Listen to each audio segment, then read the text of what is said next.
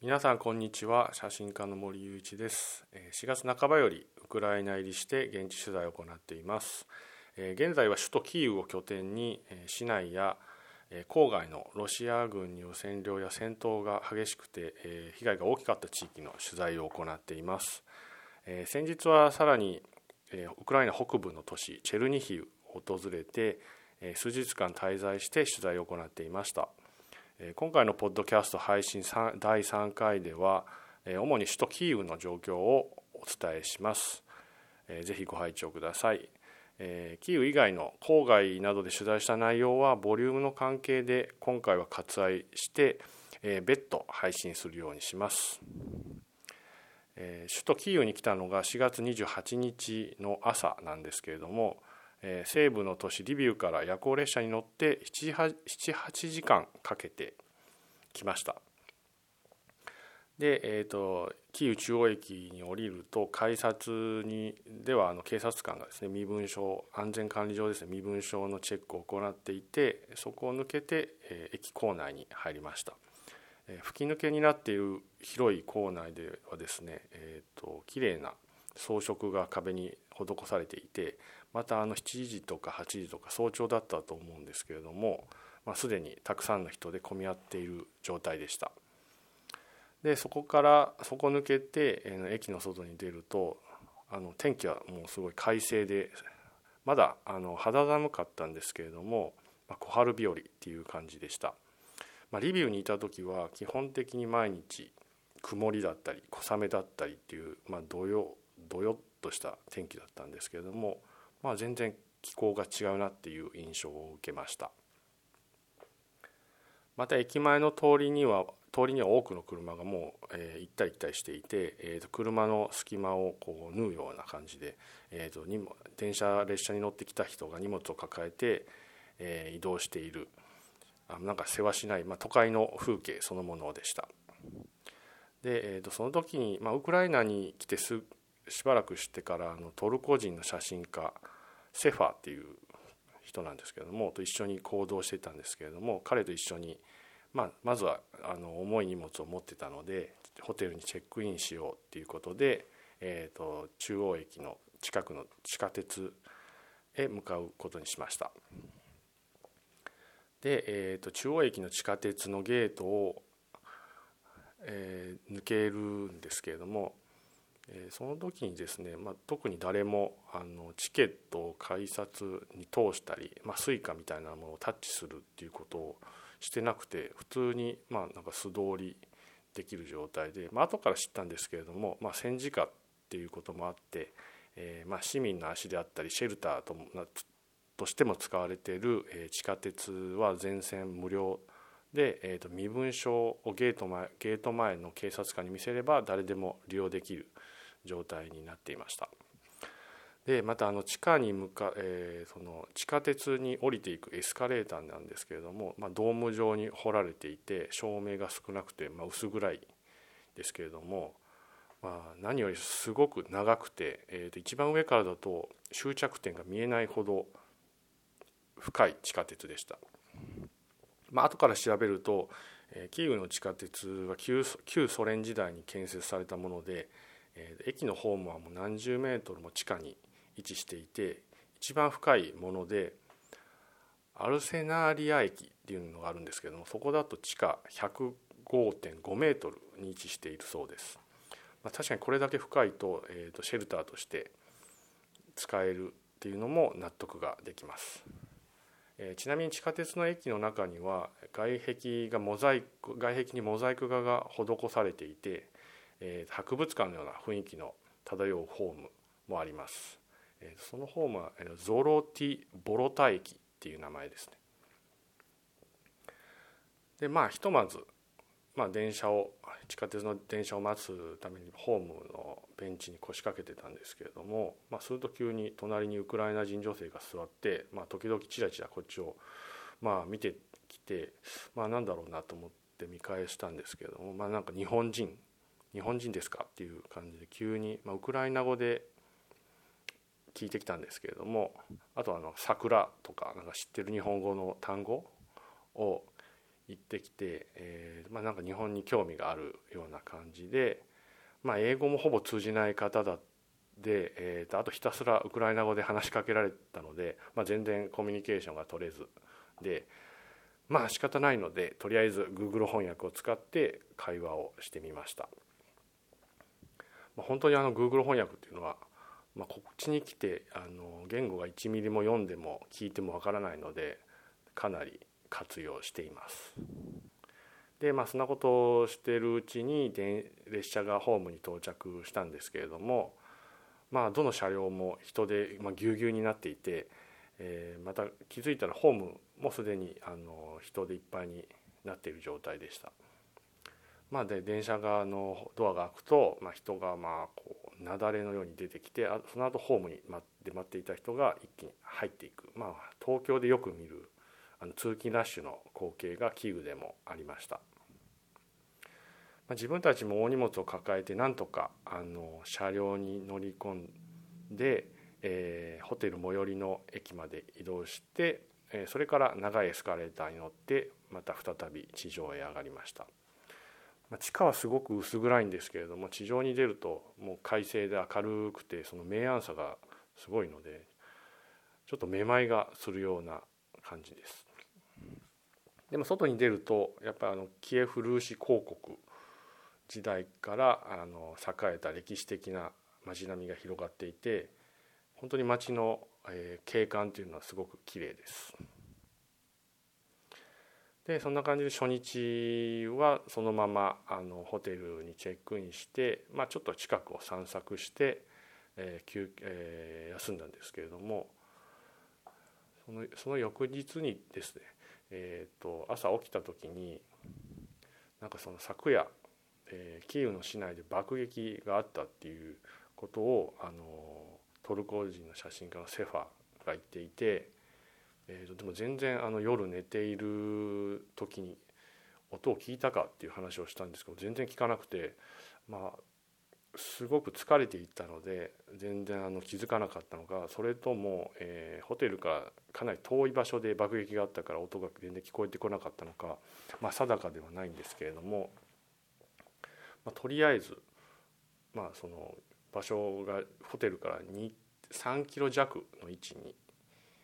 ある、えー、現場があるっていうことだったので早速2人で向かいました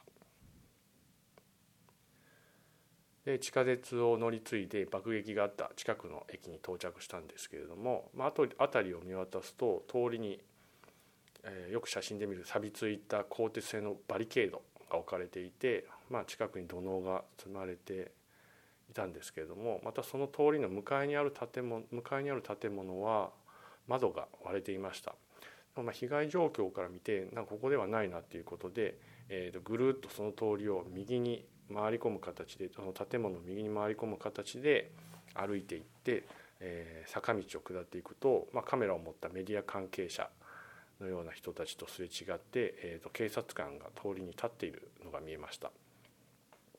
そこを左に曲がってさらに下ると、えー、まさにそこが爆撃現場になっていました。直撃を受けたところは大きな高層アパートの12階部分のようで、えー、と爆撃によって深くえぐれて真っ黒に焦げていました。またその直撃を受けた以外の高層階だったり周辺の建物も衝撃波によるものだとは思うんですけれども窓が粉々に割れていて、えー、割れていました。で、まあ、直撃があった場所では黄色い安全ベストを着た作業員たちが、えー、瓦礫の撤去を行っていてまたあのショベルカーが行ったり来たりしながら瓦礫をあの近くに止めていた、えー、トラックに積み込む作業をしていました、まあ、見上げるとかなり大きいアパートで見上げると高層階の住民で家に、えー、と実質が被害があった人たちが窓の近くにいてあの電話をしていたりだったりとか、まあ、割れた窓を片付けているっていう様子も見えました。またですねあの現場の周りには立ち入り禁止のテープが貼られていて警察官が立って警備をしている状況でその周りをまあぐるっと取り囲むような形で大勢大勢の各国メディア関係の人たちが、えー、現場の様子をカメラで撮影したり、えー、テレビカメラを置いてマイクを持ってレポートしているそんな状態でまたあのそこの近隣住民の方が通りがかる時に足を止めてスマホで写真を撮るそういった状態でした。自分もあのカメラを取り出して、えーと、状況を撮影していたんですけれども、えー、そんな時に中からあの破壊された建物の中から複数人の作業員が担架を運び出してくるのが見えたんですけれどもただの緑色の深緑色のビニールで覆われていたのでおそらく亡くなった方だと思われます。まあ後から報道を確認すると、え、その爆撃によって亡くなった方は1名で、え、負傷者は10名以上いたという話でした。え、亡くなった方はウクライナ人の女性ジャーナリストでラジオ・リバティというメディアに所属所属していたそうです。またその直撃があった場所から2030メートル離れた、まあ、同じ建物内なんですけれども場所で、えー、と撮影していると男性が近づいてきてあの中に入っていいよって言ってくれたので中に入りました、えー、と室内はあの白白を基調とした、えー、ところで内装はまあ全然まだ新しい感じでえーと、各部屋にビニールがかぶさった機械が複数台置かれ置かれていました。ただあの爆撃の衝撃で窓はまたここも粉々に割れていて室内の壁に備え付けられていた棚はひっくり返っていてドアも完全に外れている状態でした、えーと、その男性に聞くところによるとそこはあの歯科医で、えー、彼はそこのオーナーということでした。まあ、彼の話では1ヶ月後に開業を控えていて、えー、開業を控えている状態で爆撃にあったと言っていました、まあ、不幸中の幸いで、えー、彼自身は爆撃があった時に、えー、そこから離れた自宅にいて、えー、被害には遭わなかったそうなんですけれども、まあ、そう言いながらあのスマホを取り出して監視カメラの映っていた映像を見せてくれたんですけれどもまあそこにはあの一発目のミサイルみたいなものが、え、離れた場所直撃を受けた場所ですねそこに着弾して爆発するのが見えてその直後に2発目がさらに近い部分に飛来して爆発する様子が映されていました。であのいろいろ話を聞いてみたかったんですけれども、まあ、ちょっと電話がな彼の電話が鳴ってそっちに行ってしまったので、まあ、ちょっと仕方がないのでその場を後にしました。でそこの直撃を受けた場所から少し離れた、まあ、裏手に当たるんです。少し坂を登って、えー、その直撃を受けた建物の裏に回ったところにももうそこも住宅街になっていて、えー、この字に建てられた集合住宅があったんですけれどもそこの窓も窓であったり窓枠も壊れたり割れていてその中庭に遊具やベンチが置かれていた、え中庭に散乱していたんですけれども中には木の枝に引っかかったままの大きなガラス片も残っていました、まあ、そんな状況で割れたガラスだったり木の枠だったりっていうのを片付けるボランティアの方々がいて、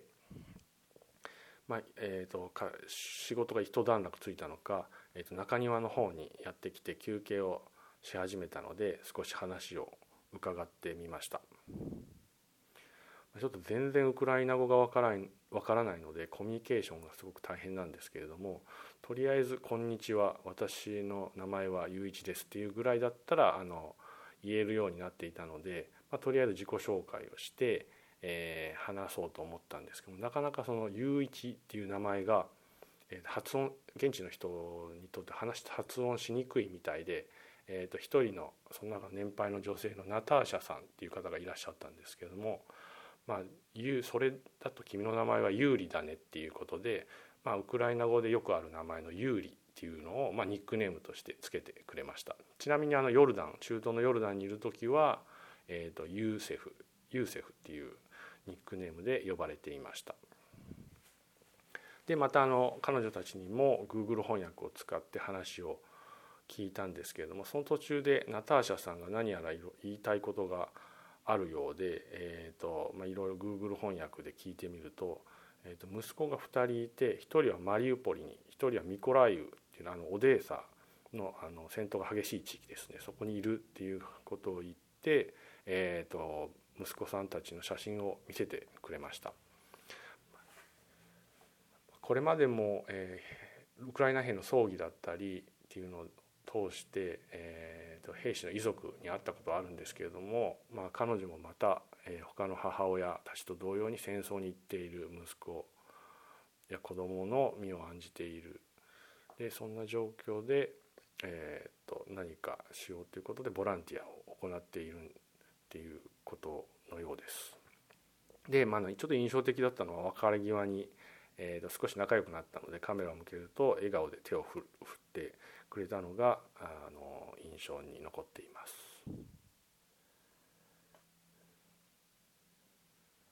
でここからちょっとあのキーウの、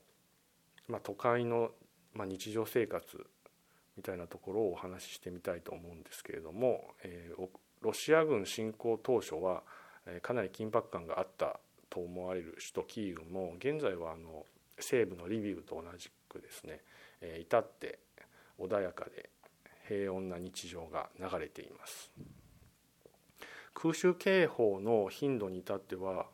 もうリビウよりむしろ少ない印象であんまり日々生活していても聞きません。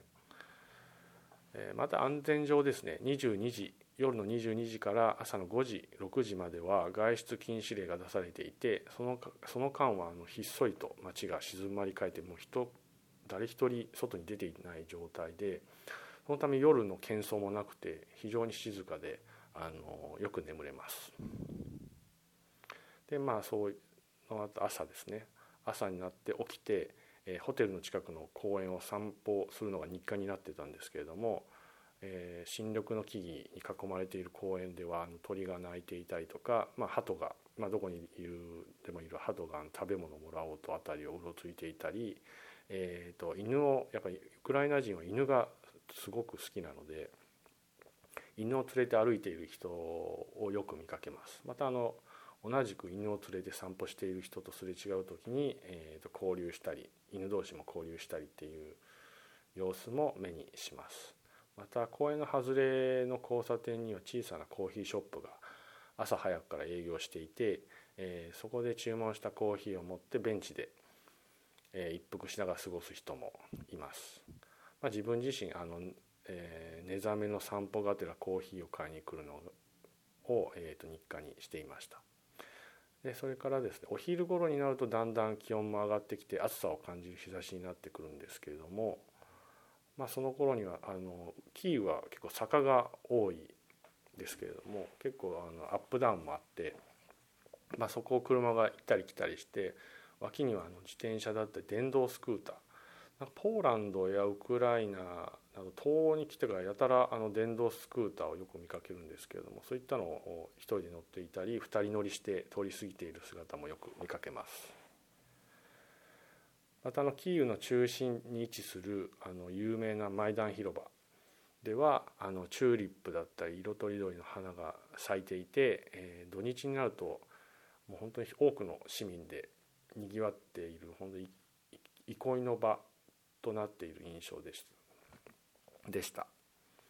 えー、ただ近くの地下鉄へ降りていく階段であったりには、えーと、土のうが積み上げられていてまた通りの脇には錆びついたあの鋼鉄製のバリケードが置かれていたり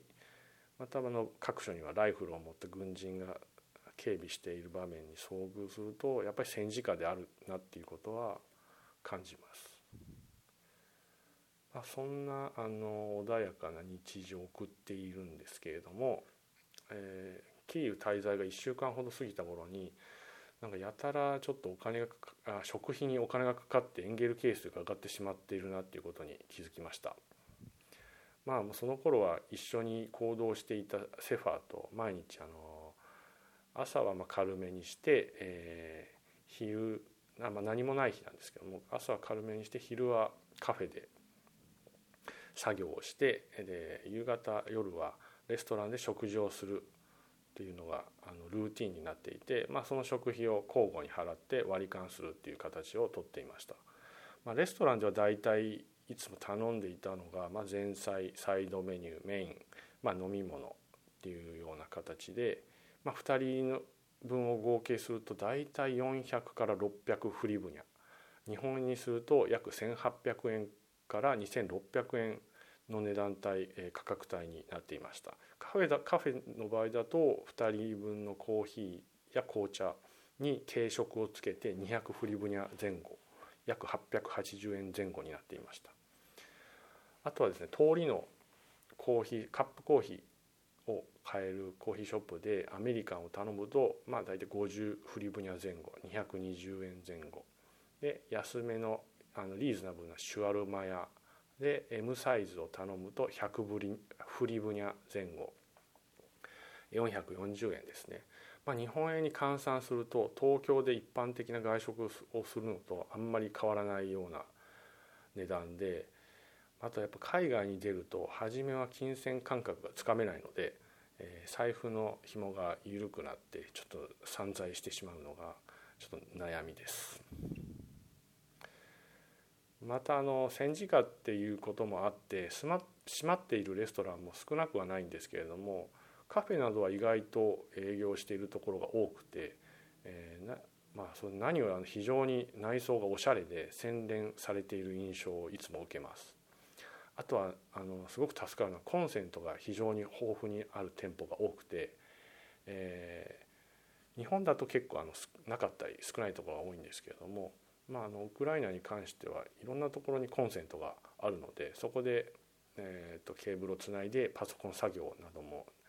できるのでついつい長居してしまって、まあ、さらに追加の注文をして食費がかさむっていう状態になっていました。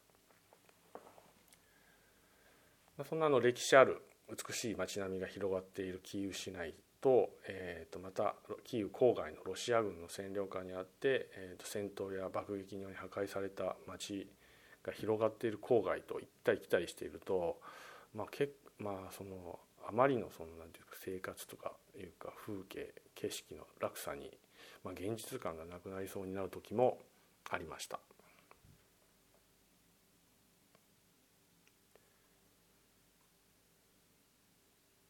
でそんなある日ですねあのマイダン広場に、え、朝お昼頃ですねあの行ってみると人だかりができていることがありました、えー、と何人かが胸の前や頭上にメッセージが書かれた紙を掲げていて、えー、とよく見るとローマ字でマリウポリやアゾフっていうふうに書かれて書かれているのが見えました、え多くの市民がですねウクライナ東部マリウポリで続いている、えー、戦闘や惨状を訴えるデモにを行っているということだったんですけれども、まあ、若干雰囲気が少しなんか様子がおかしいなっていうのを感じて見ていたんですけれどもなんか静かに行われているデモなのになぜかあの警察官が来てあの揉めている状態で、まあ、それに合わせてさらに人だかりができてしまってちょっと一触一触即発の雰囲気になってしまっていました。でそんな中で一番警官と揉めていた男性が連れて行かれてしまったんですけどもその後、えー、自分自分もまあその時あのデモの撮影をしていたんですが、まあ、警官に辞めるように言われてしまってあの仕方がないので少し離れてあの遠巻きに生還することにしました。ちなみにですねあのさっき話した警官にあの揉めと警官と揉めて捕まってしまった男性とあの12時間後ぐらいにあのシュワルマ屋で、えー、ばったり会ってあの撮影していた写真で自分が写っているのをくれって言われて、まあ、それから連絡を取るようになりました。ちなみにあの彼に紹介してもらった人のサポートでチェルニヒウを取材していました。でそのデモに関して後で現地の人に聞いて分かったんですけれどもデモのように人が集まって SNS なども使ってタイムリーに、えー、とアピールするような行動は攻撃攻撃のターゲットになりやすくて危険ということでそれであの警官が集まってきてあの早々にデモ隊を解散させるさせていたということでした。まあ、過去にも、えー、一般人がたまたま撮影して SNS 上に投稿した写真に、えー、軍関連の車両が写り込んでいてその後、えー、その場所が爆撃される事件があったっていう話も聞きました。まあ、最終的にですね警察官にあのデモ隊は解散させられたんですけれどもそれでも少し離れたところでメッセージを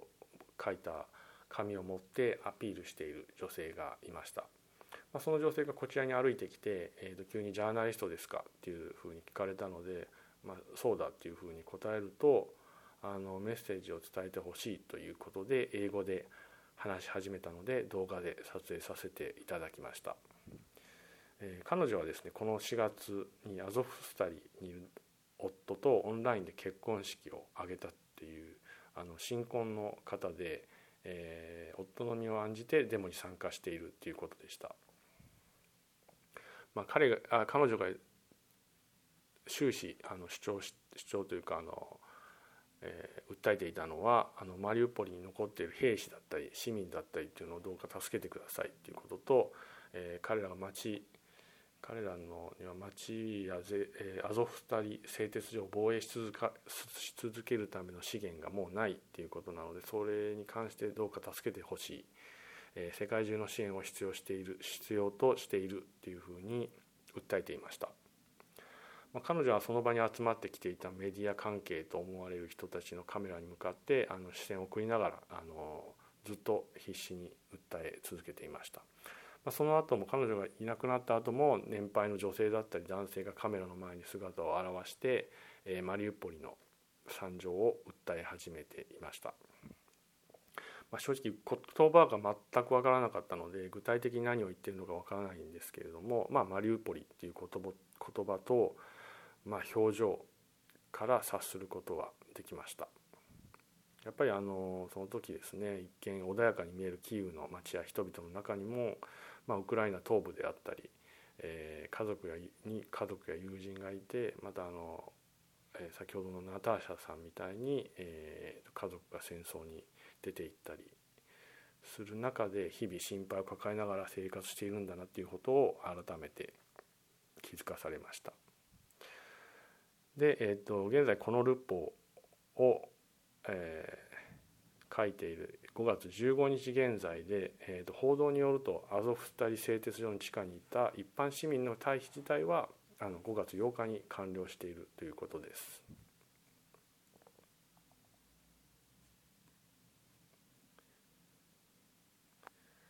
はい今回は、え以上になります、